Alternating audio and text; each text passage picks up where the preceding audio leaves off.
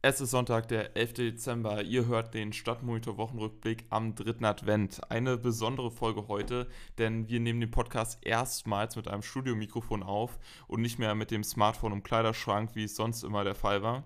Ich hoffe, ihr bemerkt den Unterschied in der Tonqualität und wir blicken in der heutigen Ausgabe auf die Kalenderwoche 49, unter anderem mit diesen Themen der bundesweite Warntag diese Woche in Brandenburg an der Havel, außerdem der Fahrplanwechsel, der diese Woche ansteht und zu guter Letzt der dritte Jahrestag der Brückensperrung am Altstadtbahnhof. Eine wichtige Mitteilung noch, bevor es mit den Themen losgeht. Wenn ihr eine Mitteilung auf euer Smartphone bekommen wollt, wenn eine neue Folge des Stadtmonitor Wochenrückblicks erscheint, folgt dem Podcast und aktiviert die Mitteilung in der App.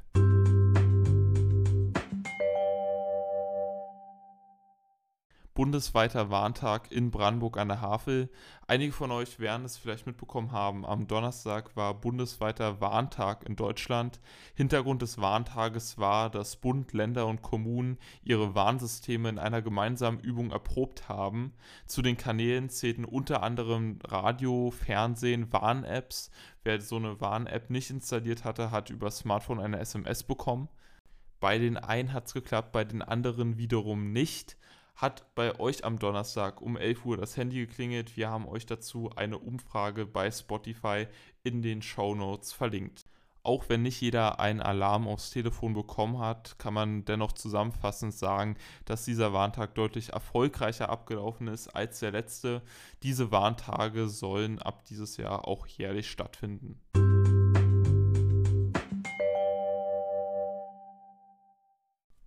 Fahrplanwechsel dieses Wochenende. Wir haben es schon vor ein paar Wochen im Podcast angekündigt und dieses Wochenende ist es endlich soweit. Der Fahrplanwechsel des ÖPNVs steht dieses Wochenende in der Nacht vom Samstag auf den Sonntag an. Mit diesem Fahrplanwechsel wird es auch einen Wechsel bei den Zügen des RE1 geben. Die Strecke wird zukünftig die ODEC übernehmen für die Deutsche Bahn.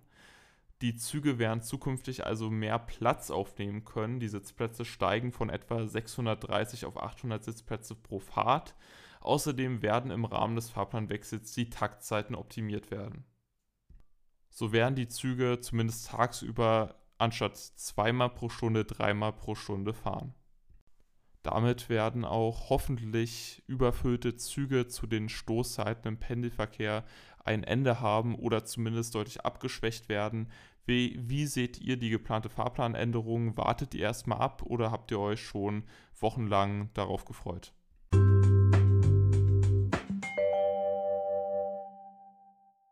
Ja, und bleiben wir gleich beim öffentlichen Nahverkehr. Die Pendler zwischen Berlin und Brandenburg an der Havel werden es kennen. Die ständigen Funklöcher zwischen dem Brandenburg Hauptbahnhof und dem Wannseebahnhof. Bleiben wir gleich beim öffentlichen Nahverkehr. Die Pendlerinnen und Pendler zwischen Berlin und Brandenburg an der Havel werden es kennen, die ständigen Funklöcher auf der Strecke. Dort ist jetzt auch Verbesserung in Sicht. Einmal durch die besseren Züge der ODEC, die durchlässiger für Mobilfunk sind und deshalb das Funklochproblem teilweise entschärfen können. Und ein neuer Funkmast der Telekom wird im ersten Quartal 2023 in Betrieb gehen können.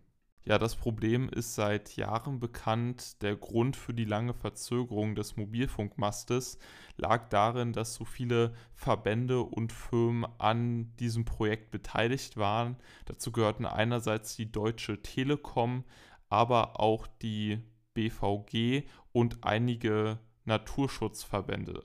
Ja, es bleibt zu hoffen, dass das mobile Arbeiten zukünftig auch für alle Studierende, aber Pendlerinnen, Pendler allgemein einfacher wird und man so die Zeit im Zug nicht verschenken muss oder sich darüber ärgern muss, dass man kein Internet hat.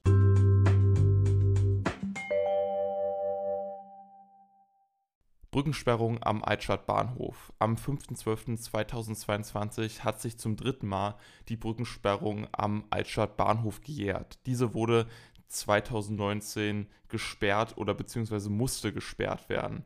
Seitdem gibt es Unklarheit darüber, was der Brücke folgen soll. Klar ist aber, dass es wohl ziemlich lange brauchen wird, bis ein Neubau eventuell abgeschlossen ist. Zwei mögliche Szenarien könnten sich daraus jetzt ergeben. Einmal die Variante 1, ein einfacher Wiederaufbau der Brücke ohne neue Flächenbelastung oder neue Emissionen für die Anwohner.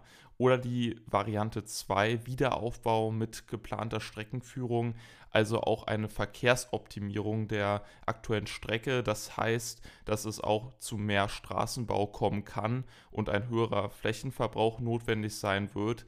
Dadurch würde aber der Autoverkehr optimiert werden. Diese beiden Varianten sind schwierig abzuwägen, denn für Autofahrer wäre es selbstverständlich gut, wenn sie schnell von A nach B kommen würden mit möglichst wenig Stau.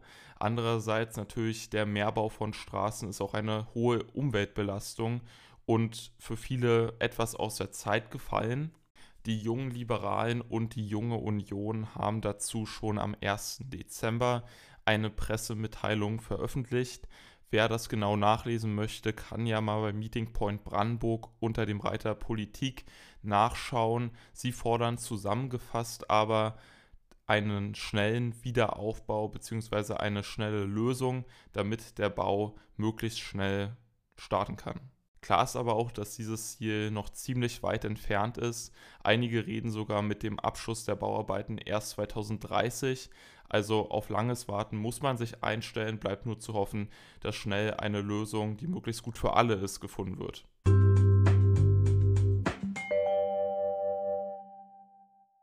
Das war der Stadtmonitor Wochenrückblick von diesem Sonntag. Eure Kritik könnt ihr uns wie immer gerne auf den gängigen Social Media Plattformen wie Facebook oder Instagram mitteilen. Ich wünsche euch noch einen schönen Adventssonntag und einen guten Start in die neue Woche.